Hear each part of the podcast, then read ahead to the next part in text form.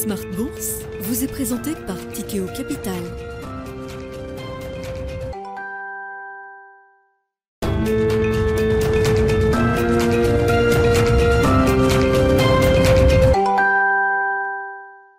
Et c'est reparti pour Smart Bourse, votre double dose quotidienne de marché en direct sur Bismart, chaque jour à la mi-journée, 12h30, 13h. Et en fin d'après-midi, la grande édition pendant une heure à partir de 17h en direct, rediffusée à 20h sur Bismart TV et à retrouver bien sûr en replay sur bismart.fr et en podcast sur l'ensemble de vos plateformes. Au sommaire de cette édition ce soir, une semaine à enjeu pour euh, l'euro, pour la zone euro bien sûr, mais pour l'euro en tant que devise également, avec la décision très attendue de la Banque Centrale Européenne ce jeudi à Francfort sans doute, probablement 75 points de base, la question étant de savoir, et ensuite, quelle sera la stratégie de la Banque Centrale euh, Européenne pour les prochains mois et les prochains euh, trimestres, avec, euh, sur la partie budgétaire, des vannes qui sont relâchées à plein débit, on l'a vu encore avec le plan allemand, de mesures pour accommoder et mitiger l'inflation et notamment la facture énergétique auprès des, ménages, qui fixe un nouveau benchmark européen, on va le dire comme ça, un 65 milliards pour le plan allemand, ce qui porte l'effort allemand à 100 milliards depuis le début de l'année. Au global, au niveau de la zone euro, quand on compile les chiffres, on arrive pour l'instant à des dépenses qui euh, dépassent les 2 points de PIB euh, pour l'ensemble des États de la zone euro face à cette, euh, cette crise inflationniste. Nous en parlerons bien sûr avec nos invités de Planète Marché. Nous pourrons évoquer également alors, ce qui s'annonce une introduction en bourse pour l'histoire, l'histoire européenne notamment, puisque Porsche a confirmé un calendrier qui reste à préciser mais euh, son ambition d'entrer sur le marché euh, boursier allemand dans les prochaines semaines, avec une valorisation qui semble être sécurisée entre 60 et 85 milliards d'euros ou de dollars. Euh, aujourd'hui, on est à l'équivalence parfaite. Si Porsche était valorisé dans la borne haute de cette valorisation, 85 milliards, ça correspondrait à la valorisation de l'ensemble de sa maison mère aujourd'hui, qui est Volkswagen. Voilà pour les sujets de marché. Et puis dans le dernier quart d'heure, le quart d'heure thématique de Smart Bourse, on prendra la direction de l'Afrique pour s'intéresser à l'investissement euh, en Afrique avec un, de nos poissons pilotes qui suit justement euh, ces sujets d'investissement en Afrique. C'est son métier euh, d'ailleurs. Guillaume Arditi, associé fondateur de Belvedere Africa Partners, sera avec nous en plateau à partir de 17h45 pour évoquer notamment le sujet de la dette privée comme instrument pour investir sur le territoire africain.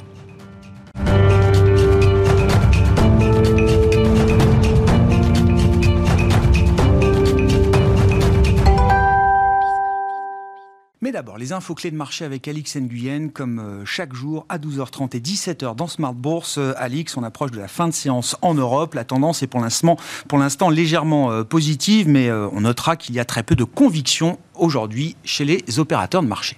Oui, pourtant plus vaillant qu'hier jusqu'en milieu d'après-midi, le CAC apparaît désormais plus fébrile et ce depuis l'ouverture de Wall Street. À New York, Wall Street avance pour l'heure en légère baisse. Globalement, peu de risques sont pris en Europe à l'approche des rendez-vous économiques des jours à venir, à commencer par la réunion de la BCE prévue jeudi, dans un contexte où l'interruption des livraisons de Gazprom annoncée ce week-end ravive le scénario d'une pénurie d'énergie en Europe et plus largement celui d'une prochaine entrée en récession. Sur le plan des indicateurs euh, macroéconomiques, intéressant de noter que les enquêtes d'activité du mois d'août aux États-Unis sont bonnes. On avait eu l'ISM manufacturier il y a quelques jours. C'était un, bon rapport. L'enquête pour le secteur des services est également une enquête positive, Alix. Oui, c'est une surprise. La croissance de l'activité non manufacturière y a accéléré. L'indice établi par l'ISM s'apprécie de 0,2 points à 56,9 et affiche son meilleur niveau depuis avril. Une accélération qui conforte les anticipations d'un nouveau resserrement d'ampleur des taux de la Fed le 21 septembre. Bon, et puis on surveille évidemment euh, l'évolution des marchés obligataires, hein, des marchés euh, obligataires devenus très volatiles depuis euh, plusieurs mois maintenant on tente de se stabiliser sur l'obligataire euh, européen en cette fin de journée. Oui, c'est le cas euh, du Bund allemand à 10 ans et celui euh, de l'OAT française de même échéance. On remarque que le rendement de l'emprunt américain à 2 ans renoue avec ses plus hauts niveaux depuis la fin 2007. Sur le plan des devises, l'euro connaît le contre-coup de la hausse des taux américains et rechute. Et puis sur le marché de l'énergie, le baril de pétrole américain se stabilise vers 87 dollars après avoir refranchi hier le cap des 90 dollars suite à la décision de l'OPEP, de réduire sa production. Et puis un mot rapide des euh, valeurs qui euh, font et qui ont fait l'actualité aujourd'hui, Alix. Oui, les rares hausses d'hier, Total Energy et Valourec reculent désormais. Le groupe euh, de services pétroliers CGG chute. A contrario, les équipementiers et constructeurs automobiles reverdissent. C'est le cas de Forestia, Valeo, Renault et Michelin. Parmi les autres valeurs cycliques, Saint-Gobain est en nette hausse.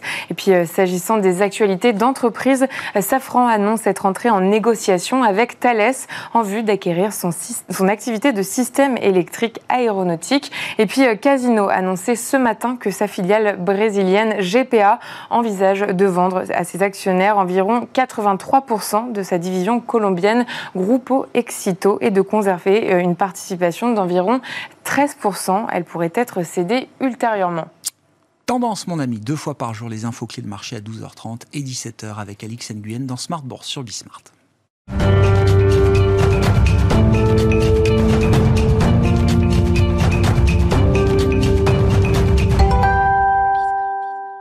Trois invités avec nous chaque soir en plateau pour euh, décrypter les mouvements de la planète marché. Eric Venet est avec nous ce soir, directeur général et directeur de la gestion de Montbleu Finance. Bonsoir Eric. Bonsoir. Ravi de vous retrouver pour cette saison 3 de Smart Bourse, ainsi que Sophie Chevelier à vos côtés, gérante allocataire chez Dorval Asset Management. Bonsoir Sophie. Bonsoir papa. Et Xavier Patrolin, qui est avec nous également ce soir, le président d'Albatros Capital. Bonsoir Xavier. Bonsoir Grégoire.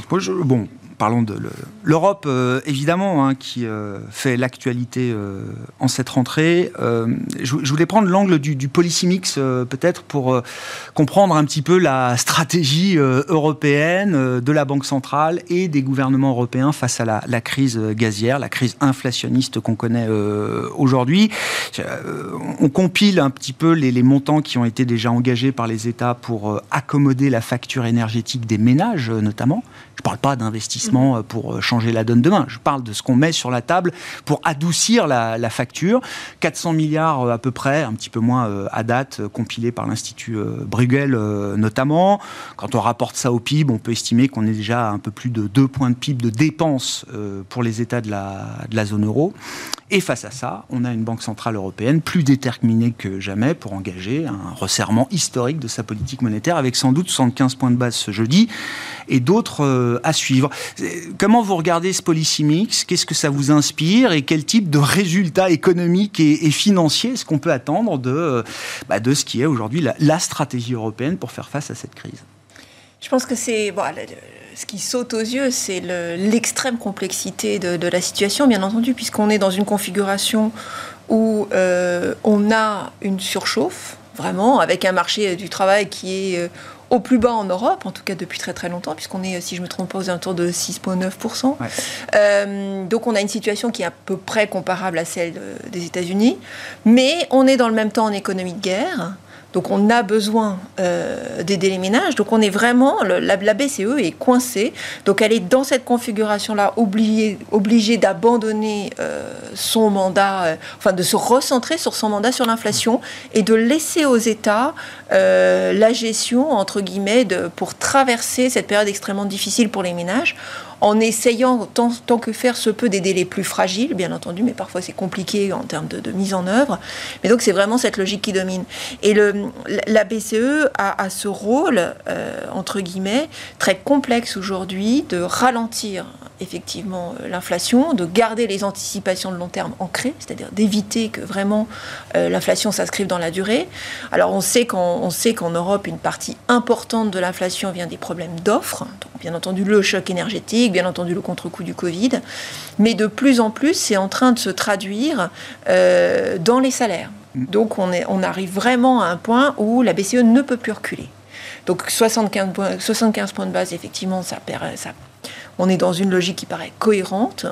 Euh, et ce qui va être très très important là, c'est de voir effectivement comment va répondre, comment va les commentaires que va faire la BCE autour effectivement de l'aspect exceptionnel ou non euh, de cette hausse de taux. Et je pense que le marché va réagir autour de cet élément-là principalement, parce que euh, si, si la BCE ne fait que 50 points de base, ça sera perçu comme absolument dovish, enfin, trop accommodant et donc ne répondant pas aux enjeux. 75, pour, 75 points de base paraît adapté, mais après, ça peut ouvrir la porte aussi à une consolidation beaucoup plus forte. et là, bon, c'est un petit peu le suspense de la réunion. La, meilleure explication qu'on m'a donnée pour comprendre la stratégie de la BCE, c'est 75 points de base et la dureté du discours, ça doit être compris comme un message implicite destiné aux partenaires sociaux. C'est un avertissement aux partenaires sociaux en leur disant attention, préparez-vous. Renégociation salariale, ok, n'allez pas trop loin parce que mhm. si vous allez trop loin et que vous enclenchez cette boucle prix-salaire, moi derrière, je m'arrêterai pas à 75 points de base ou je m'arrêterai pas au taux neutre, et je taux d'équilibre en zone euro. De, de ralentir l'économie à tel point qu'on va hmm. avoir à nouveau une réaccélération du taux de chômage. Hmm. Alors, ce qui m'intéresse le plus, paradoxalement, c'est la partie budgétaire dans, cette, dans la gestion de cette crise. Bon, la BCE, je crois que c'est bien identifié pour, euh, pour cette semaine, mais 400 milliards déjà euh, engagés. Euh, quand on fait les maths, alors évidemment, les banques d'affaires le font parfaitement bien. Goldman Sachs nous dit la facture énergétique des ménages européens en 2023, c'est peut-être 2 trillions d'euros au rythme où on va. 10 points de PIB et plus. Alors évidemment, on couvrira sans doute pas tout, mais on va pas pouvoir tout lâcher non plus. Euh, dans, dans, quelle mesure le marché va donner encore du mou aux États pour euh, permettre l'accommodation de cette euh, crise inflationniste, puisque la BCE ne fait plus le job de monétiser la dette des États aujourd'hui? Pour l'instant. ah Ok. Alors, il y a plusieurs choses. D'abord, je pense que la volonté, c'est de freiner effectivement l'enclenchement de la spirale inflationniste coût-salaire. Et donc, euh, dans un premier temps, on aide les ménages. Il faudra, à mon avis, aussi avoir et aider les entreprises. Ça, c'est pour euh, bientôt. Je crois qu'on l'a annoncé euh, tout à l'heure. un peu comme le, comme le Covid, parce que c'est parce que une, une crise aussi politique, en fait. C'est pour ça que partir d'une surchauffe économique, je suis pas sûr que ça soit la bonne vision des choses. C'est-à-dire qu'en fait, on est sorti d'un problème politique, enfin d'une crise politique aussi sanitaire, avec une forte demande et un problème d'offre, et on n'en est pas sorti, enfin, on commence tout juste à s'en sortir, et d'arriver à une crise énergétique, je parle juste pour l'Europe, parce que le problème des États-Unis, c'est pas la même chose. Mmh. Euh, et donc là, on, on, essaie de gagner du temps pour éviter que ce choc énergétique, euh, d'abord, une part, euh, modifie les, les, données qui sont de l'offre et de la demande, et évite justement de s'institutionnaliser pour, par une, une, une spirale inflation-salaire. Donc, d'abord, un, c'est pas permanent, c'est juste temporaire, histoire de qu'on comprenne déjà. Il faut que nous, agents économiques, on comprenne que ça va être fort. Et donc, il va falloir le, réajuster au fur et à ah mesure. Et en, en, supposant que cette inflation reste, encore une fois, un peu temporaire et non pas euh, endémique. Mmh. Euh, en disant bah, ça va nous faire passer l'hiver. Enfin, si je prends, on peut passer l'expression. Ah bah, c'est le but. Hein. C'est exactement ça. Donc, euh, on, on, essaie de faire ça et puis on verra alors qu'aux États-Unis, la spirale est enclenchée. Oui, oui, non, mais on est sur l'Europe. Hein. Je sur l'Europe. elle n'est pas encore enclenchée. Il y a eu un rattrapage de salaire. Euh, là, on essaye d'aider les ménages. Euh, qui vont avoir un choc quand ils vont voir ce, ce qui devrait se passer en termes de, bah, de rareté euh, de l'énergie. Et, à ce moment-là, on, verra après comment on va gérer le, problème de l'offre après la politique monétaire. Euh, et le marché est prêt à faire crédit aux États dans cette, dans cette bataille Parce que là, on a l'impression que les vannes budgétaires sont à nouveau rouvertes de, manière euh, spectaculaire. Ça va. C'est pas violent non plus. Hein. ah bah je sais pas, 400 milliards en 6 mois, ça me paraît, euh, ça va très vite quoi. Oui, mais ça va très très vite quand même, je trouve, moi. On, y gagne, on y gagne par rapport à une inflation. mais on peut reprendre 10 points de PIB de, de, dette là après le Covid? Je sais pas, hein, c'est une vraie question. Il n'y a plus la, BCE. posera, non, mais la question après se posera. C'est clair que euh, la politique monétaire euh, ne pourra pas rester euh, aussi drastique. on voit bien qu'il y a une contradiction. Juste pour l'instant. À un moment, vous dites que c'est la Banque centrale qui craquera. Bah, il faudra, oui. Ouais. Non, non, mais c'est une, c'est, c'est pour ça une, hypothèse plausible. Hein, c'est pour ça que c'est peut-être aussi utile de, de, de, taper fort en disant, mais vous voyez bien que je lutte contre l'inflation. Euh, mais on voit bien qu'il y a une antinomie quelque part. Ah on ne peut pas aider à la fois et puis. Mais ce, qu'avaient fait aussi euh, les États-Unis en aidant et puis en freinant aussi. Ouais, ouais, enfin, on reste en Europe. Elle est, ouais, la, politique budgétaire américaine, elle est quand même moins accommodante, euh, elle est plus neutre aujourd'hui. euh. Ah oui, il y a Oui, une elle- erreur massive non, de mais elle politique est- budgétaire. oui, D'accord. Les. États-Unis ont payé, c'était Mais aujourd'hui, c'est cohérent. Oui. Ils ont euh, accommodé ils ont en même temps la cohérence. Et ils retirent euh, l'un et l'autre euh, en même temps. Comment vous, à travers l'image du policy mix euh, qu'on a aujourd'hui pour l'Europe, qu'est-ce Ouais. que ça vous inspire, Xavier? Mais je pense qu'on paye beaucoup d'erreurs, en définitive. On, paye notamment des erreurs durant le Covid. On a stimulé de manière très excessive. On a stimulé de manière très excessive aux États-Unis. Euh, on a stimulé de manière excessive aussi en Europe. On a préservé le pouvoir d'achat au moment où on avait un choc récessif majeur. C'était une quasi-dépression. Il n'y a pas de secret. Quand vous créez trop de monnaie dans l'économie, vous avez des chocs inflationnistes. C'est-à-dire quand vous stimulez... Quand, euh, on va faire machine arrière 24 mois. On a stimulé, on a préservé la demande, alors que l'offre mondiale était complètement perturbée. Donc vous créez un mismatching offre-demande qui génère de l'inflation, qui de- permettait aux banquiers centraux de dire que c'était transitoire. Nom de cela, ils ont stimulé tous azimuts. Fédéral Réserve, BCE et toutes les, ban- les banques centrales, à l'exception, tu l'auras noté, de la Chine. Derrière, euh, ce caractère transitoire a justifié un attentisme qui s'est avéré euh, Une erreur. c'est facile de Oui, oui, oui. Oui, parce Mais que- clairement, la, la Fédérale Réserve est en retard depuis l'été 2021. J'arrête pas de le dire, donc euh, je- Ouais, ouais. aucun souci. Et la, et, la, et, la, et, la, et la BCE a été prise dans son fatras de, de revue stratégique de l'été 2021. Elle s'est sentie obligée. euh, euh, Prenez les conférences de presse de, de Christine Lagarde. C'est euh, enfin, une speakerine qui lit un, qui lit un prompteur. Enfin, il y a une différence très clairement entre le communiqué tel qu'elle l'explique, puis les, les réponses ensuite qu'elle fait aux, aux journalistes. Et ça n'a rien à voir. Donc ça veut dire qu'elle est en, la BCE est en retard. Et ça voulait dire aussi qu'il y avait un débat interne au sein des gouverneurs de la BCE qui avait commencé d'ores et déjà. Et donc, on est en train de payer tout ça. Derrière, derrière tu as le, 20 le 24 février euh, euh, 2022, où d'un seul coup, j'exagère un peu, tu vois émerger un problématique, une problématique de rivalité stratégique sur le continent européen. On ouvre une nouvelle histoire.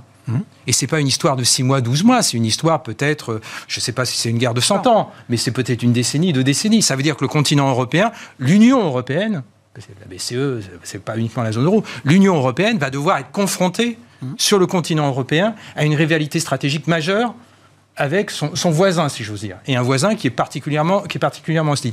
Et ce voisin a comme vertu essentielle de lui fournir une grande partie de sa ressource énergétique, au, moment même, au moment même où on parle d'une adaptation de l'économie mondiale à- au net zéro en 2050. Donc, bah là, tu es. euh, là, les, les gouverneurs de la BCE, sans faire de la géopolitique, nanana, ils, ils ont compris qu'il faut, il faut, il faut calmer tout de suite le truc. C'est pas possible. Et là, d'un seul coup, on a une contradiction forte entre le mandat de la BCE, qui est un mandat inflationniste, qu'on avait oublié pendant la décennie euh, Mario Draghi, puisque le, le mandat inflationniste était passé au second plan, puisque c'était la déflation Oui. rampante qui Bah oui. menaçait. hein. Bah oui. Voilà, Bah. D'ailleurs, Mmh. si on nous avait dit il y a 12 mois, tous les quatre, Mmh. qu'on allait parler d'inflation sur ce plateau, on aurait rigolé, enfin, on aurait peut-être rigolé un bon coup. On parle d'inflation, Mmh. et pas d'une inflation à 4%. C'est-à-dire le le double de l'objectif. Mmh. On parle d'une inflation qui est en train de targeter entre 8 et 10. L'inflation En zone globale, Inflation globale. Oui, oui. D'accord ah ouais, non, mais même, euh, même Non, si non, mais je suis prends- d'accord, le niveau global est un problème. Bon, ben voilà, donc y y, il y a un groupe. Et là, il y a une divergence forte entre euh, le budgétaire, le, le politique, qui lui a compris la rivalité stratégique et le, et le mandat écologique qui lui est d'une certaine façon conféré par les opinions publiques. Quand tu es en rivalité stratégique, qu'est-ce que tu fais? Il n'y a pas de secret. Il faut une économie puissante. Ouais. Il faut, il faut construire des chars, il faut construire des missiles, Ouais. pas uniquement des éoliennes. Donc il faut, il faut stimuler. Et de l'autre côté, tu as une BCE qui a un mandat. Et un, un seul et unique, c'est pas la Fédérale Réserve qui a un double mandat, emploi, inflation. Comment la ça BCE, va se résoudre, euh, Xavier? Eh ben, ça va se résoudre dans l'attention. Et ça va se et Entre les États et la E? BCE eh bien, bien sûr. Et il y, a- il y a des divergences. Il y a des, simplement déjà des divergences qui, entre les frugaux et, et ceux qui sont, et ceux- qui sont les cigales. Ouais, Enfin, ceux qui mettent le plus sur la table aujourd'hui, c'est un pays comme l'Allemagne, euh, par exemple. Oui, mais l'Allemagne Xavier. peut se le permettre. Eh ben, L'Allemagne a accumulé. Eh bien sûr, elle n'a attendu que. le Elle a- toute sa stratégie reposait sur l'idée j'accumule, j'accumule pour le jour où j'en ai Oui, besoin. c'était pour le vieillissement démographique. Là, oui, elle, elle est eh en train de oui. changer de, elle est en train de changer de rubrique, hein. Mais elle, elle peut se le permettre. C'est pas le cas. Nous, on était, en- on était un peu comme ces personnages de Tex Avery au-dessus du, vide. On avait tout suspendu. Euh, je rappelle qu'en 2023, on va, on va, la- les- le pacte de stabilité et de croissance, on espère encore en France pouvoir le renégocier, mais ça va s'avérer compliqué. Et donc la, la, BCE est obligée, euh, bah, les chiffres sont les chiffres. Tu as vu que Philippe Lan a, une, a été... Non, non, mais oui, oui, oui, je savais que le ministre de la Non, mais, mais bien sûr. Mais on l'a raconté, parce euh, Xavier. Il avait le mandat, c'était euh, l'exécuteur testamentaire de Mario Draghi. Il, portait encore la, la, la, permanence de la, de la stratégie, de la tactique de, de, Mario Draghi. On lui a gentiment demandé, à partir de, du de, début de l'été, non seulement de se taire, tu leur as noté qu'à Jackson Hole, c'est pas lui qui a, qui a parlé, et, et surtout d'améliorer de, de, la, la, qualité de ses prévisions euh, macroéconomiques. Parce mmh. que le moins qu'on puisse dire, c'est que les prévisions macroéconomiques de la BCE depuis bientôt 12 mois sont complètement à la rue. Alors certes, la situation est, est complexe, mais que les, les, les, prévisions macroéconomiques sur l'inflation, et ça apparaissait dans les, dans les revues trimestrielles de la BCE, euh, étaient vraiment, vraiment à la rue. Et, et donc, euh, bah, voilà, on fait, et en voiture, hein, quand tu appuies à la fois sur l'accélérateur et le frein, si tu t'appelles pas euh, Jean Ragnotti, mmh. bah, tu, tu mmh. risques le tête, le tête à queue. Et donc, on est dans cet instant très compliqué, ce qui diverge complètement de la situation américaine, où mmh. là, il y a une cohérence totale, puisque le budgétaire devient euh, restrictif, hein, puisqu'il y a globalement il y a 8 points de PIB de, stimulation en moins. Ça. En dynamique, effectivement. Oui, oui, oui, en dynamique, il y a 8 points d'accomodation en moins sur cette année par rapport à l'an dernier. Une, politique monétaire qui, euh, qui réaccélère ah bah, à la fois en, en, conventionnel et à la fois en non conventionnel. Donc là, on est, on est et je ne parle pas de l'équation, parce que ça, c'est à mon avis central, l'équation énergétique qui, à mon avis, va dominer euh, les trajectoires macroéconomiques et, les, et les stratégie des politiques monétaires. Est-ce que est-ce qu'on peut imaginer que, euh, alors, à terme, la question énergétique soit traitée euh, en Europe au point qu'on puisse se dire qu'on ne revivra plus jamais un tel chaos euh, énergétique? Donc il faut gérer l'intervalle. Mais il y a quand même l'idée, réunion des ministres de l'énergie ce vendredi, on aura sans doute des précisions dans le discours d'Ursula von der Leyen le 14 septembre, discours sur l'état de l'Union, etc l'idée d'une réforme est en train de se mettre en place. Euh, est-ce que à terme, au moins, il y a cette perspective-là euh, positive d'amélioration, comme on a eu l'union bancaire après la grande crise financière Est-ce qu'on va avoir une avancée européenne sur ce plan-là euh, à terme? On a besoin quand même de cette cet bah, espoir. ça, fait partie de la, ça fait la partie de la logique euh, de, du, changement de paradigme où aujourd'hui on commerce euh, en, protégeant euh, ses approvisionnements. C'est-à-dire qu'on est passé d'une économie au moindre coût à, la sécurité d'approvisionnement. Ça, c'était vrai depuis un petit mois, enfin depuis quelques mois. Donc, donc on, dans cette logique-là, il va falloir qu'on sécure, de toute façon, on sécurise notre approvisionnement énergétique. Et c'est l'occasion ou jamais de bah, d'avoir une vraie politique énergétique le problème, c'est quelle politique énergétique C'est ça le, souci. Mais on, sait bien que de toute façon, on ne peut pas y arriver sans, sans une, réponse européenne, hein, comme, euh, comme celle qu'on a eue pour le Covid aussi. C'est la même chose. C'est une source d'espoir ou pas? Bah, c'est le côté un petit peu positif de tout ça. C'est ça. On peut se dire que finalement, bon, sinon, euh, oui, je pense que quelque part, on se dit. Euh, euh, qu'on n'a pas vraiment d'autre choix d'avoir de, d'avoir une réponse en commun. Alors, quelle réponse? Le problème, il est là. C'est que je ne sais pas quelle réponse on peut donner en termes énergétiques, de politique énergétique. Sophie, vos commentaires, et puis ça amène à cette question. Jusqu'où est-ce que l'euro, en tant que devise, peut, peut baisser? Même la perspective de 75 points de base ce jeudi à Francfort, ça semble pas être un soutien démentiel pour euh, la devise. Hein. Alors, sur la question énergétique, il y a un vrai problème de faisabilité. C'est-à-dire qu'aujourd'hui, on nous dit, OK, les, euh, les réserves allemandes sont à 90%, il ne faut pas mmh. s'inquiéter. Euh, ils ont baissé de 15% leur conso, enfin 25% pendant l'été. ils vont réussir à faire 15 à l'hiver. C'est énorme. Et donc, on passe l'hiver. Oui, mais alors, on passe l'hiver. Et donc, la, la course euh, recommence à, au printemps. C'est-à-dire qu'on va refaire la course au printemps pour euh, remplir. Avec quel gaz on remplit nos stocks À n'importe quel prix, parce que c'est dû à n'importe quel prix. Parce que les substitutions d'infrastructures, notamment, seront pas encore ben, en place C'est compliqué. C'est-à-dire que l'Allemagne va y arriver, mais en rouvrant de la mine de charbon. Donc ça vient aussi, ça vient aussi se heurter à ah d'autres objectifs ah, que, vous mentionniez. Donc je suis complètement d'accord avec le, propos qui dit que pour l'Europe, c'est un enjeu de plusieurs années. Ça va être compliqué pendant plusieurs années. On va se heurter à cette dimension-là pendant plusieurs années. Donc si on revient à l'euro, effectivement c'est quelque chose qui fragilise l'euro. Je ne peux pas vous dire à quel niveau précisément, mais euh, on, va, on va rester avec une, pression importante sur l'euro contre euh, versus dollar, qui bon, est quand même à, cette, à ce statut de, valeur refuge, tant qu'on va être dans cette, dans cette dynamique de crise. On peut avoir euh, des moments où l'euro reprend un peu de hauteur, notamment parce qu'aujourd'hui, dans les marchés, que ce soit sur les actions ou dans l'euro, on est en train de pricer le pire. Hmm. C'est-à-dire qu'on est en train de pricer un scénario où quelque part, peut-être ça se passe pas bien cet hiver. Or, le constat est qu'on a, on a trouvé, au moins à court terme, pas mal de solutions transitoires. On n'a pas trouvé une solution générale, mais on a trouvé pas mal de solutions d'accommodation. Donc là, on a un pessimisme extrême qui est d'ailleurs très bien matérialisé dans, l'euro euh, et, et, dans les actions. Mais c'est, ça va rester compliqué pendant longtemps. Donc on a effectivement pour l'Europe euh, cette problématique euh, énergétique qui, parce qu'on produit finalement nous assez peu d'énergie, enfin on n'a pas d'énergie fossile assez peu, donc si cette dépendance existait à la Russie, elle avait une bonne raison. Euh, c'était voilà. Donc il va falloir réorganiser tout ça, rouvrir une centrale nucléaire. On nous parle de plein de mini centrales pas besoin de dire que ça prend un temps incroyable et qu'il faut les ingénieurs et que ah bah pour le marché, c'est comme on était en train de fermer partout, enfin sauf en Chine, autant dire que là on les a pas.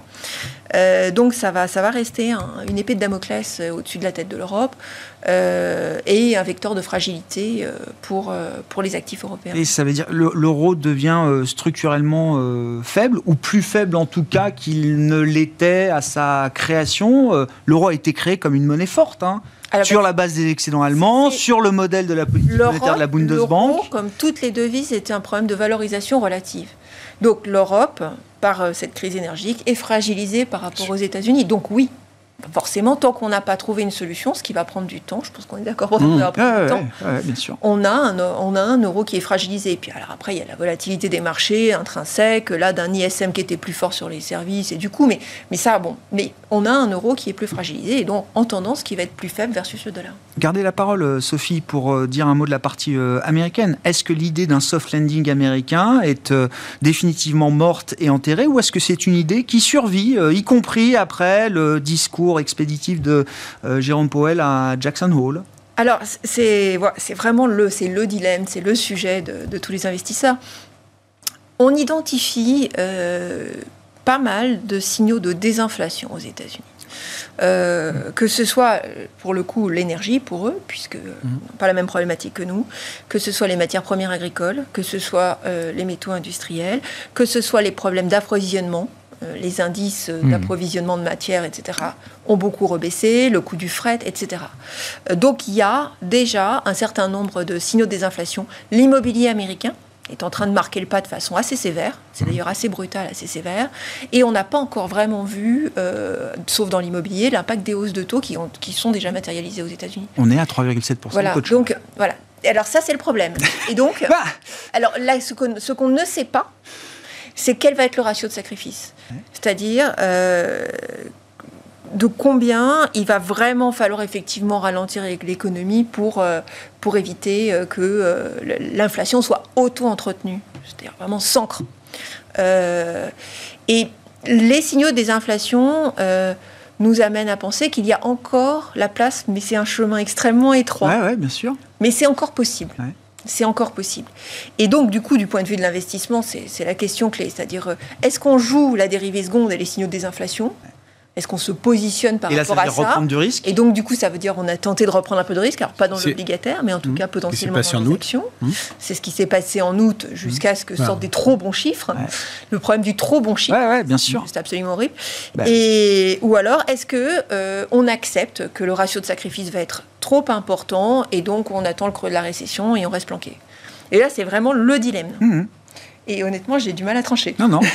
Non, mais, c'est vrai. Le, le, dernier rapport sur l'emploi aux États-Unis était particulièrement intéressant parce que. Mais avec une hausse du taux de participation. Mais c'est ça, c'est le premier élément qu'il faut voir. Il y a des gens qui reviennent s'inscrire dans le marché du travail comme demandeurs d'emploi. Le taux de chômage remonte et les créations d'emplois en net sont toujours très positives. Mais sur un niveau bien trop élevé voilà, donc le problème c'est ça, c'est qu'on part d'un point bien trop élevé et euh, bon.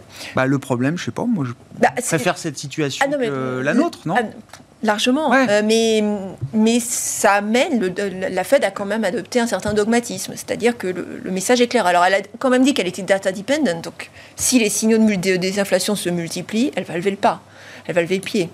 Mais on n'en est pas là pour le moment. On va avoir encore quelques sueurs froides avant d'en arriver là. Ouais, ouais. Et puis alors, euh, data dependence, et on regarde donc euh, le, le rapport euh, mensuel sur l'emploi, qui est un des chiffres les plus révisés au monde. hein. Les créations d'emplois, c'est quand même pas très fiable, euh, en Ouais, tout cas en première ADP, on a- estimation. Le nouvel ADP, euh, la mesure de l'emploi dans le secteur privé. Et puis le, le CPI, donc il y a un, un indice d'inflation encore le 13 septembre, avant la prochaine réunion de la Fed. Sur la, la situation américaine, euh, Eric, qu'est-ce qu'il y a, dans quelle euh, Je- je manière ça a évolué Je pense qu'on va dans le bon sens, mais c'est Ouais. c'est- c'est- là, c'est- par rapport à l'Europe, situation classique, c'est-à-dire qu'on avait vraiment bien chauffé l'économie, euh, et puis euh, donc la demande était forte, l'offre aussi, et, euh, et on, à force de chauffer, ben, on ne trouvait plus personne, donc les salaires ont augmenté, et euh, donc la bonne nouvelle, quelque part dans l'histoire, c'est qu'il y en a deux, c'est qu'il y a un peu plus de personnes qui viennent sur le marché du travail. Très bonne Ceux qui étaient partis parce que Mais euh, pendant le Covid, euh, bon, c'est pas ça sert à rien, et puis de toute façon, je peux faire autre chose, et ainsi de suite, ou et où j'ai pas besoin de travailler. Et à ce moment-là, euh, donc on, on augmente la capacité finalement de, de croissance de l'économie américaine, qui, qui garde toujours ces mêmes, euh, cette même force à la fois de la demande et puis euh, l'offre. Et puis on voit que bah, le choc de prix, qui est au départ post-Covid, s'amé- s'améliore globalement, puisque le, la spirale inflation-salaire, on est à quoi euh, Plus euh, 5,2 globalement. Mmh. Bon, pour une inflation à 8, bon, c'est gérable et elle, elle a l'air de diminuer, puisque la croissance des salaires, c'est de 0,3 le, mois- le mois dernier. Donc, euh, on est en train globalement de, de, de gérer le- le- la, solution. Donc, euh, mais c'est plus simple aux États-Unis, parce qu'on n'a pas ce, ce- ce- ce choc euh, énergétique en Europe. Donc, euh, bah, je crois qu'il faut attendre. alors, est-ce que la, la Fed a raison de taper fort tout de suite et pour pouvoir ensuite, après, si jamais elle tape trop fort, redescendre? En fait, c'est ça. C'est où elle, on considère qu'elle va taper trop fort et puis bon, elle, elle refera Ouais, ouais. euh, descendre. Ou on, préfère un, un ajustement progressif euh, jusqu'à temps que euh, finalement le- on voit une faiblesse dans, dans la, dans la demande. Pour l'instant, euh, la demande tient euh, et, et l'inflation diminue légèrement, mais Mhm. c'est beaucoup plus long. Donc, euh, enfin, je pense qu'on on est dans les cordes là. Bon, Xavier Dans les clous. sur les États-Unis. Moi, j'ai dit 50 points de base, ils feront le 21 septembre. Est-ce que c'est pas le moment où on peut revenir à un rythme? 50, c'est déjà énorme quand même comme, euh, comme chemin de hausse de taux. Non, parce qu'ils sont en retard. Ouais, toujours. Ils sont toujours en retard. Donc, euh, c'est comme un incendie dans la Pinède. hein. Plus tu tardes, plus il faut appeler Mhm. une Noria de Canadair. Mhm. Donc, euh, non, il faut, il faut, il faut, il faut pas non plus euh, exagérer. Ça, après, il y a une histoire de dosage, mais euh, euh, je crois que la- la- ce qui a précédé est tellement puissant et a de telles, a de telles caractéristiques, je, je mentionne, enfin, Ah, bien inertielles, Bien sûr. que euh, non, tu peux, tu peux, tu peux y aller d'une certaine façon assez confortable. Et en plus, alors, Est-ce vont. qu'on a tranché la question sur le taux terminal? Parce que c'est la, la vitesse à laquelle on y va, je comprends que c'est quelque chose d'important pour le court terme, euh, pour les marchés, mais on a, le marché est toujours parti de l'idée que le taux terminal était quand même bien identifié, 3,5, 3,75, et que ce taux-là, il n'a pas bougé dans l'esprit du marché en tout cas. Non, mais probablement, mais ça, ne- ça n'empêche pas la Fédérale Réserve d'aller au-delà parce que en ayant trop attendu, on est, au- on est potentiellement, avec un tel marché du travail, on est potentiellement dans la phase d'enclenchement prix-salaire. Et c'est précisément parce qu'on rentre dans cette séquence, qui a été bien diagnostiquée par les gouverneurs, qu'il faut, qu'il faut, qu'il faut taper. Pour empêcher, sinon après c'est la perte de contrôle. Après c'est, euh, on, on- on on n'est pas encore à Volcker. Hein. Hein, on Non, pas non, non, régime non, hein, donc on est. Il on veut est- pas être Burns, mais il n'est pas encore Volcker. voilà, c'est ça. Et il a, il a compris qu'il avait rendez-vous avec l'histoire. hein. Donc, euh, il a beau être avocat, euh, il sait qu'il faut, il, il faut pas, il faut pas, il faut pas tarder. hein. Mhm. Donc, euh, non, non, je crois que c'est le bon dosage. Et c'est vrai que quand on fait une comparaison des, deux, des deux côtés de la- l'Atlantique, il y a le contraste est absolument saisissant. En, en 6, 12 mois, on a, on a quelque chose. On s'étonne même que le dollar, euh, Il ne va pas plus haut? bah, bien sûr. Il est au plus haut de 20 ans quand même. hein. Oui, mais, mais Ça, à toute devise. mais- hein. et Oui, ça- oui, et non, ça- non, c'est- mais- c'est un soutien, mais- c'est un soutien pour la pour, pour Non. la Fed hein, dans, la- dans son Ah combat bah, actuel. c'est des inflationnistes, C'est un soutien essentiel. Bien sûr. Mais euh, le, le contraste est euh, vraiment. euh, alors, il faut pas, il faut pas tout diagnostiquer sur cette photo instantanée. Mais si on, si on extrapole avec un peu de, un peu de fiction derrière, il y a quand même beaucoup d'interrogations, beaucoup Mm. d'interrogations. Si on poursuit notre tour du monde, j'aimerais qu'on garde quelques minutes pour dire un mot de l'introduction en, en, bourse de, Porsche, enfin, ce que ça vous envoie comme, euh, comme message. il y a un peu de vie quand même dans ce marché européen, puisqu'on est peut-être à quelques semaines de la plus grande introduction en bourse de l'histoire euh, en Europe. Euh, mais un mot de la Chine, peut-être, pour faire le, point là aussi. Alors, c'est une règle implacable, zéro Covid policy égale zéro croissance. une règle qui continue de se vérifier à l'issue de cet été 2022, Sophie? Alors sur le, sur le zéro Covid policy, il y a eu des aménagements. Euh, la, règle est moins stricte qu'elle ne l'était il y a encore quelques mois, mais ça continue à avoir des impacts économiques qui sont euh, significatifs.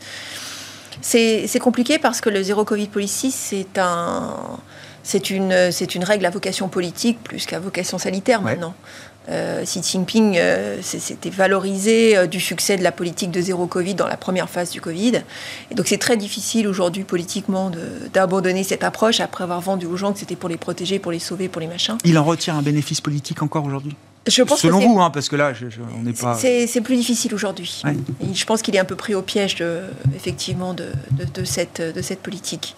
Euh, non, c'est très, c'est un passage qui est très très compliqué pour la Chine, mm. mais c'est n'est pas le principal problème de la Chine à l'heure actuelle. Hein. Le principal problème de la Chine, il est maintenant bien, euh, bien balisé, et euh, c'est un problème immobilier, comme, comme il y en a eu classiquement dans d'autres pays dans le passé. Donc c'est vraiment une belle crise immobilière euh, qui euh, contraint euh, effectivement énormément l'aptitude de la Banque centrale à pouvoir relancer l'économie, à pouvoir relancer l'activité, mm.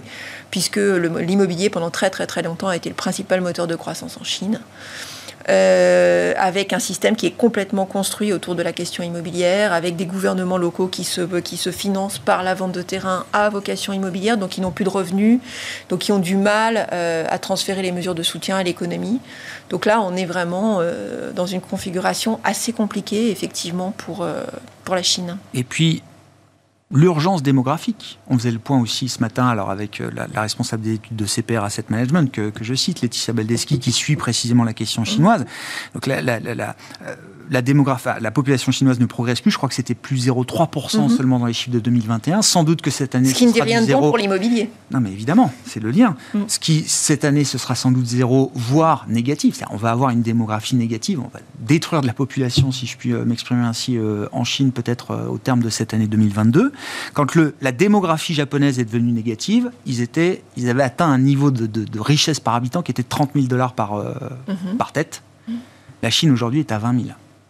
C'est-à-dire que ça montre bien l'échec total quand même de cette transformation. qu'ils ont souhaité faire euh, avant d'avoir cette question démographique trop proche d'eux. Visiblement, euh, heureusement qu'ils ne sont pas à 30 000 dollars et qu'ils n'ont pas ah tous bah. une voiture. enfin, entre guillemets, cyniquement, mais. Bah, euh, pour nous peut-être, mais pour eux, j'en sais rien. Hein. Non, non, bah, oui, la création, bien entendu, non, non, mais la création de. C'est un, un pays d'une autre envergure que le Japon. On parle d'un pays d'un milliard 400 millions de personnes, euh, recensé. Donc euh, c'est une autre complexité entre guillemets que, que, hmm. le, pays, enfin que le Japon, qui est un tout petit pays au final. Mais par contre, les effets euh, sont semblables. C'est-à-dire que le, choc déflationniste est très très fort, effectivement, et c'est quelque chose de comparable. Hmm.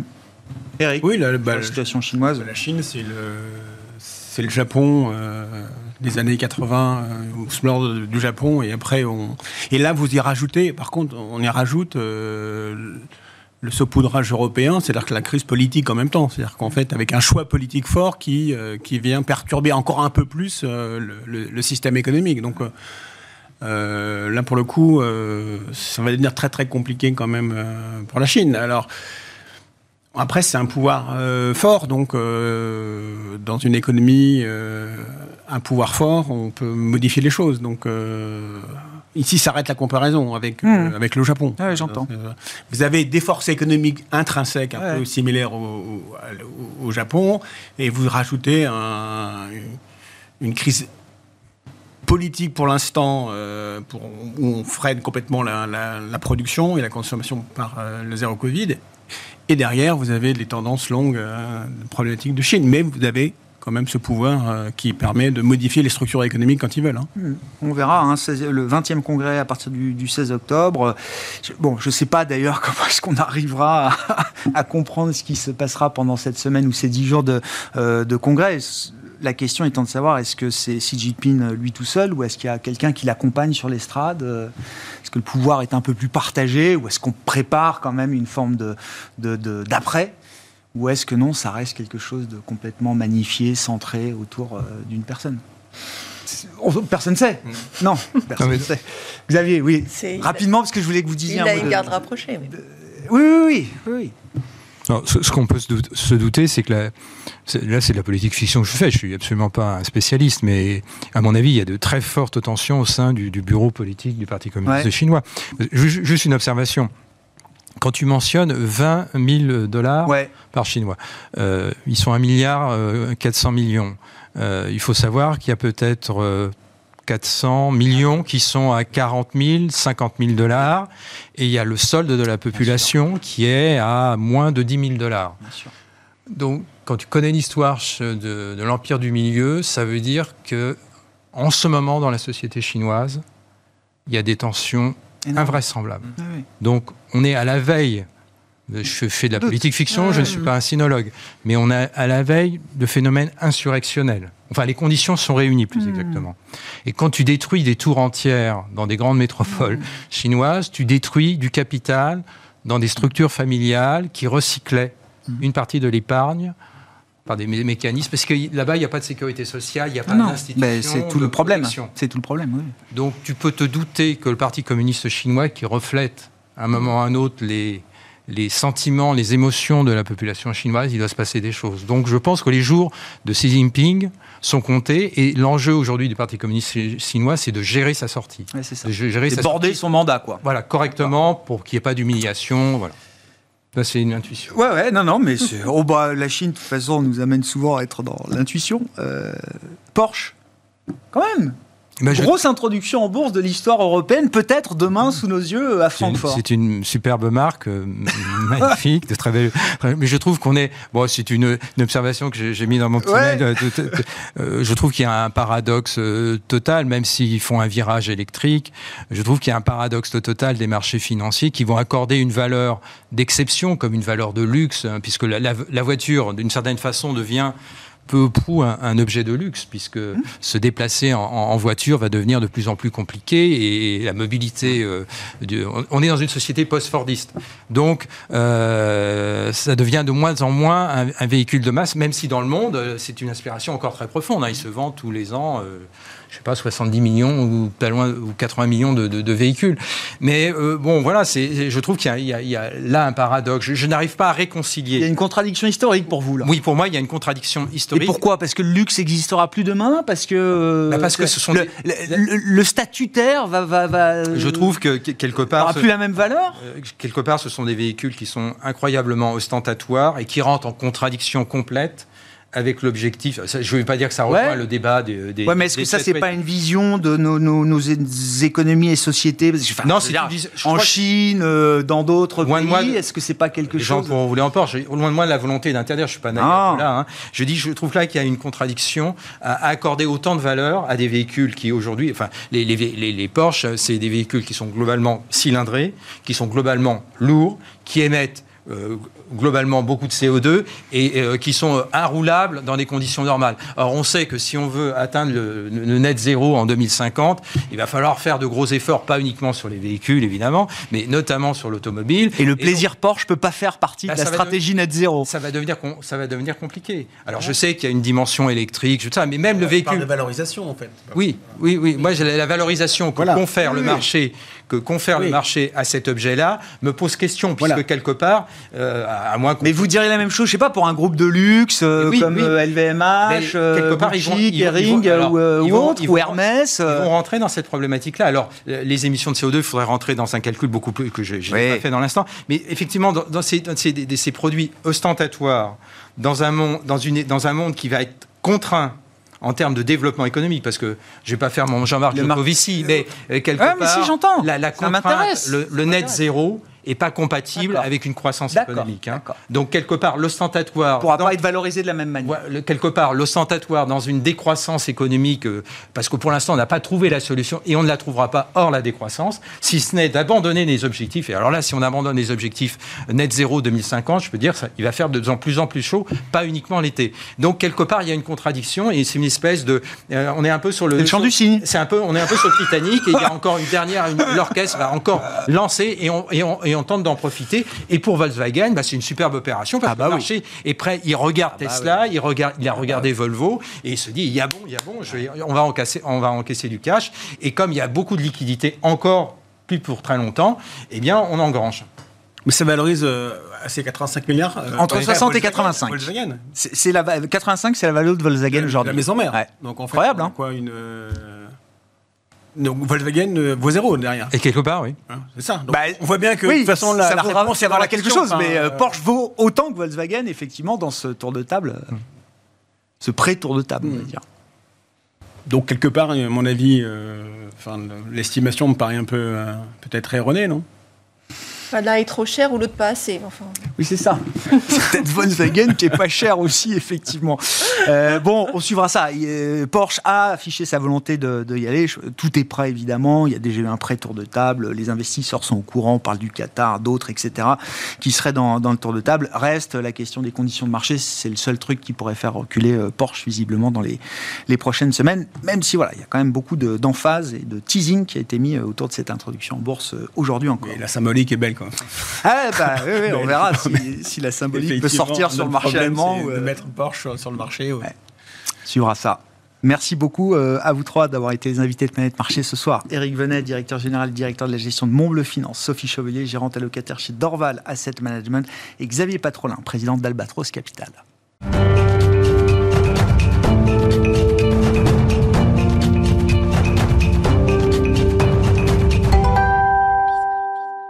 Le dernier quart d'heure de Smart Bourse chaque soir, c'est le quart d'heure thématique. Le thème ce soir, c'est celui de l'Afrique et de l'investissement en Afrique, avec alors ce que j'appelle un de nos poissons pilotes euh, africains, parce qu'il n'y en a pas beaucoup d'experts qui viennent en tout cas sur ce, ce plateau, trop peu, mais Guillaume Arditi en fait partie. Bonsoir Guillaume.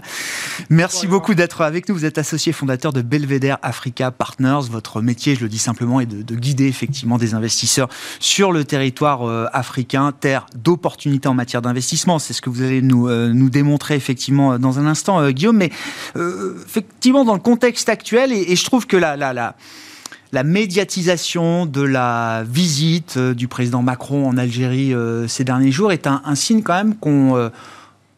je je vais pas dire qu'on redécouvre l'Afrique, mais que les intérêts ou l'intérêt de l'Afrique euh, revient euh, sur le devant de la scène dans un contexte qu'on connaît de crise énergétique, de problèmes d'offres, d'approvisionnement, de ressources naturelles. On voit très bien tout de suite la lumière qui se remet sur ce, sur ce, continent. C'était Macron euh, en Algérie, mais c'est aussi l'Italie, Rome, qui négocie avec l'opérateur gazier algérien. Oui, absolument, Grégoire. Je pense que ce qui est en train de se passer, c'est qu'on redécouvre que le manque de diversification a des conséquences. Donc, on a eu la première, euh, la première alerte avec le Covid. Maintenant, on a la deuxième avec la crise ukrainienne. Évidemment, elle est extrêmement violente et touche beaucoup plus de monde puisque c'est l'énergie et c'est central. Et donc, mécaniquement, ça ramène les spotlights sur euh, l'Afrique où il y a actuellement euh, des alternatives et puis des développements gaziers qui sont euh, soit au Mozambique, euh, en Namibie, euh, au Sénégal. Donc oui, mécaniquement, ça ramène l'attention sur l'Afrique. En revanche, je pense que ce serait vraiment une erreur de ne penser à l'Afrique que pour les ressources naturelles, Oui. parce que ces opportunités qui sont offertes sur le, sur le continent sont bien entendu beaucoup plus larges et peuvent répondre à des problématiques de diversification dont on pourrait cette fois un petit peu anticiper les conséquences. C'est un message permanent dans nos entretiens, euh, Guillaume. Mais non, mais c'est important et c'est le cœur du sujet euh, d'ailleurs. Pour un investisseur global, comment vous caractériseriez l'investissement euh, en Afrique? Quand on a la possibilité d'investir partout dans le monde, dans différents types euh, d'instruments, on parlera avec vous de la dette privée euh, en l'occurrence, comment se détache le territoire africain et ce qui caractérise l'investissement en Afrique? Je pense qu'il faut le, recontextualiser sur, sur le marché global. C'est-à-dire que d'une part, on a un marché qui est caractérisé actuellement par une masse de liquidités qui est absolument colossale. Là, les chiffres que je lisais récemment, c'est que depuis 2015, les actifs sous gestion ont augmenté de, 40%. Donc on parle de plus de 100 milliards, 100, 100 000 milliards de dollars qui sont, qui sont sur le marché, dont des dizaines euh, finalement sont avec des rendements réels qui sont négatifs. Donc on a, on a cette problématique-là euh, avec cette masse de liquidité et des rendements qui, ne répondent pas aux attentes. Et puis de l'autre côté, on a un marché qui est, lui, euh, extrêmement porteur, qui est caractérisé par une croissance très forte et en même temps une limitation structurelle de la capacité de financement. Donc aujourd'hui, il y a la possibilité de réconcilier le meilleur des deux mondes. Hmm. Modulo le risque politique, là aussi c'est une discussion qu'on a déjà eue euh, avec vous, mais enfin le risque en général, et Dieu sait si les investisseurs euh, globaux sont capables parfois d'aller prendre des risques très importants. Est-ce que justement la perception du risque africain a évolué? C'est une question qu'on a déjà posée avec vous. Euh. C'est une question qu'on avait abordée euh, et, et, on voit en fait l'évolution qui continue à se faire. Donc depuis nos, premières discussions, on, est progressivement en train de sortir de cette dichotomie qui caractérisait la vision du risque africain qui était d'un côté pour faire un peu caricatural, mais ça reste assez mmh. proche de la réalité, d'un côté l'aide au développement et de l'autre côté le haut risque au rendement. Donc on avait cette espèce de, binarité dans l'approche du risque et on ne pensait pas qu'il y avait la possibilité de travailler sur des risques conservateurs euh, et puis éventuellement de dormir sur ses deux oreilles sans penser qu'on allait faire euh, soit le x10, euh, mais en, risquant de, tout perdre. Donc aujourd'hui, il y a cette évolution-là qui, mmh. qui, se produit, qui est de plus en plus importante. Et les investisseurs commencent à avoir une sensibilité de plus en plus marquée sur le fait qu'il y a des opportunités qui se présentent et qui peuvent se retrouver avec de la granularité entre ces deux, euh, ces deux extrêmes. Est-ce que là aussi, il y a toujours un jeu relatif dans les marchés? La, montée de, risques euh, souverains ici, là, dans, des zones pour lesquelles on n'était pas habitué justement à ce type de risque, est-ce que justement, ça, là aussi, ça modifie la, la personne Oui, il y a un risque en Afrique, mais... Euh, dans d'autres euh, pays euh, ailleurs, dans des économies développées, il y a aussi des risques euh, aujourd'hui qui n'existaient pas auparavant. Oui, alors tout près d'ici, on pense que maintenant, on, réalise que le, risque géopolitique est en train de revenir dans l'analyse. Et finalement, ça a été, une probablement trop longue parenthèse. Je pense que c'est depuis les années 90 où on a été dans des marchés où finalement on pensait qu'il n'y avait plus à gérer de risques politiques parce que nos propres marchés en étaient isolés. Maintenant que ça revient chez nous, on réapprend à gérer le, risque géopolitique qui va de pair avec le risque économique.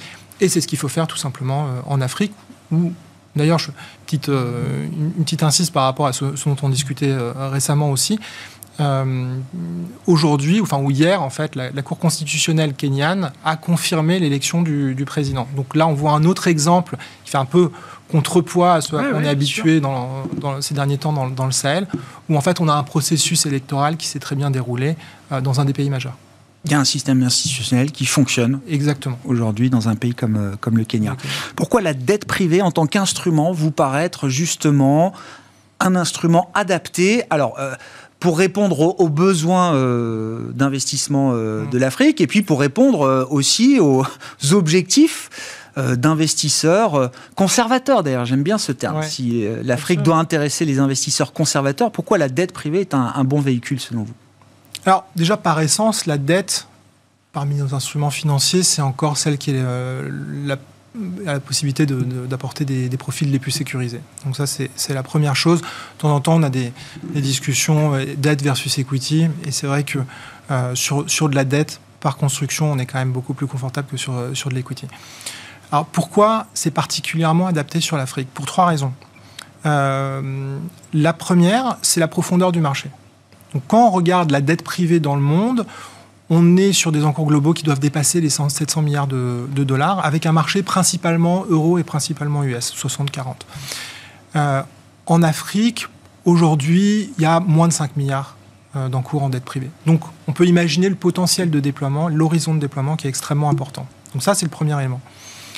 Ensuite, il y a un deuxième élément, et qui là va résonner justement pour des profils conservateurs, qui est caractérisé par deux choses. C'est la prévisibilité que ça peut apporter et la stabilité la prévisibilité parce que un profil de dette, ça s'amortit sur 5 ans, sur 7 ans, sur 10 ans, donc on, casse la volatilité du, produit. Ensuite, la, stabilité, parce qu'avec la dette privée, on peut investir dans des stratégies diversifiées sur de l'économie réelle. Donc on se retrouve avec la possibilité de construire des actifs qui reposent sur des actifs réels, qui sont extrêmement solides et diversifiés. Mm. Ça peut aller du... là, récemment, il y a eu des investissements dans des data centres, justement, par l'agence de développement américaine. On investi 80 millions de dollars dans une société qui construit des, data centers dans des capitales, capitales africaines. Euh, incidemment, la fintech, McKinsey vient juste de sortir aussi un mmh. rapport où ils, estiment que le, chiffre d'affaires de la fintech va être multiplié par 8 d'ici 2025. Donc là, c'est une extrême du spectre. De l'autre côté, on va avoir des projets massifs d'infrastructures. Barrage Renaissance euh, en, Éthiopie, la deuxième turbine vient de commencer à, être opérationnelle. Euh, le deuxième terminal conteneur Bolloré. Du classique Du classique, du très solide et du très diversifié.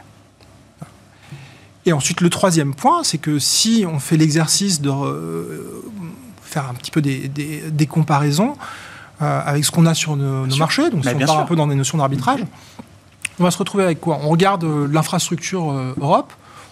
Si on touche 4% sur 20 ans, déjà, c'est une performance.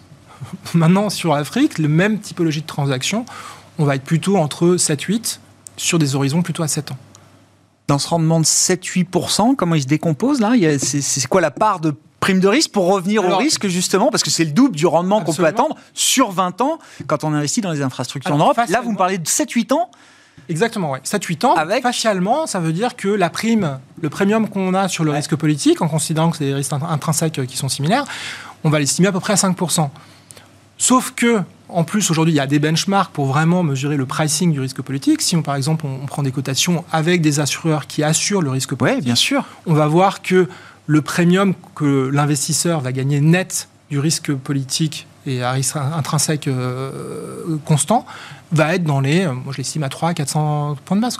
D'accord. Oui, donc 5% de premium, c'est très bien payé. Donc 5% de premium, à mon sens, c'est quand même très bien payé. Euh, vous dites c'est 5 milliards d'encours aujourd'hui de, de dette privée. On, a une idée de la, dynamique euh, de développement de ce, marché et qui, est porté et qui sera porté demain par quel type d'investisseurs Là, ces investisseurs conservateurs, euh, qui sont-ils Qui peuvent-ils être demain Alors aujourd'hui, je pense que et c'est là que ça, rajoute encore de l'intérêt à la, à la, prochaine aventure, c'est que c'est qu'on commence à trouver des investisseurs des deux côtés de la Méditerranée. Et là, ça peut créer des très belles équipes parce qu'on a à la fois des investisseurs qui vont connaître la réalité du terrain de manière intime, et puis d'autres investisseurs qui ont une puissance de frappe. Donc euh, là, on a vu euh, des intérêts qui ont été marqués par des fonds de pension d'un certain nombre de pays euh, en Afrique. Alors on pense plutôt à des pays comme l'Afrique du Sud, les pays comme la Namibie, des pays comme le Kenya, où la réglementation est, plus propice pour les fonds de pension et les institutionnels pour, pour se déployer de manière internationale. Et puis, on voit des compagnies d'assurance, des fonds en Europe euh, qui sont également euh, intéressés à trouver de l'alternatif. Euh, en plus avec des notions d'impact qui sont extrêmement fortes, hmm. et le tout soutenu par certaines banques de, développement qui voient dans la, dette privée la possibilité d'aider à combler le gap de financement dans le, sur le continent africain. Hmm. Et oui, c'est une dynamique qui peut euh, s'accélérer euh, selon vous. Encore une fois, je reviens au point de départ, notion de diversification, de sécurisation de ces approvisionnements, diversification de ces investissements. Euh, Nous, on voit plusieurs projets de fonds qui sont, qui sont en cours. Et donc, l'anticipation, c'est que sur, sur 2023, on devrait quand même assister à, des, à du mouvement sur le, sur le marché. Ouais, moi, je pense que quand je vous disais 5 milliards, c'est en plus c'est moins. Moi, mon anticipation, c'est qu'à partir du moment où il y aura des fonds euh, d'aide senior qui sont un peu classiques, classiquement euh, avec des profils comme on les a chez nous qui vont être développés euh, sur le continent, il y aura en plus un effet d'aspiration qui va amener 2-3 milliards de, dollars d'encours assez, assez vite sur, le, sur le marché. Merci beaucoup euh, Guillaume de venir nous parler euh, d'investissement en Afrique euh, régulièrement dans l'émission avec aujourd'hui voilà cette opportunité que représente selon vous la dette privée comme instrument véhicule d'investissement pour pour l'Afrique à travers en l'occurrence des actifs réels effectivement et aujourd'hui les actifs réels sont plutôt ce que recherchent les investisseurs dans un monde financier très perturbé.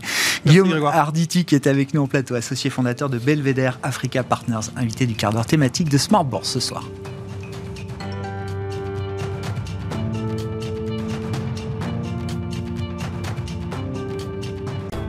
Smart Bourse vous a été présenté par Tikeo Capital.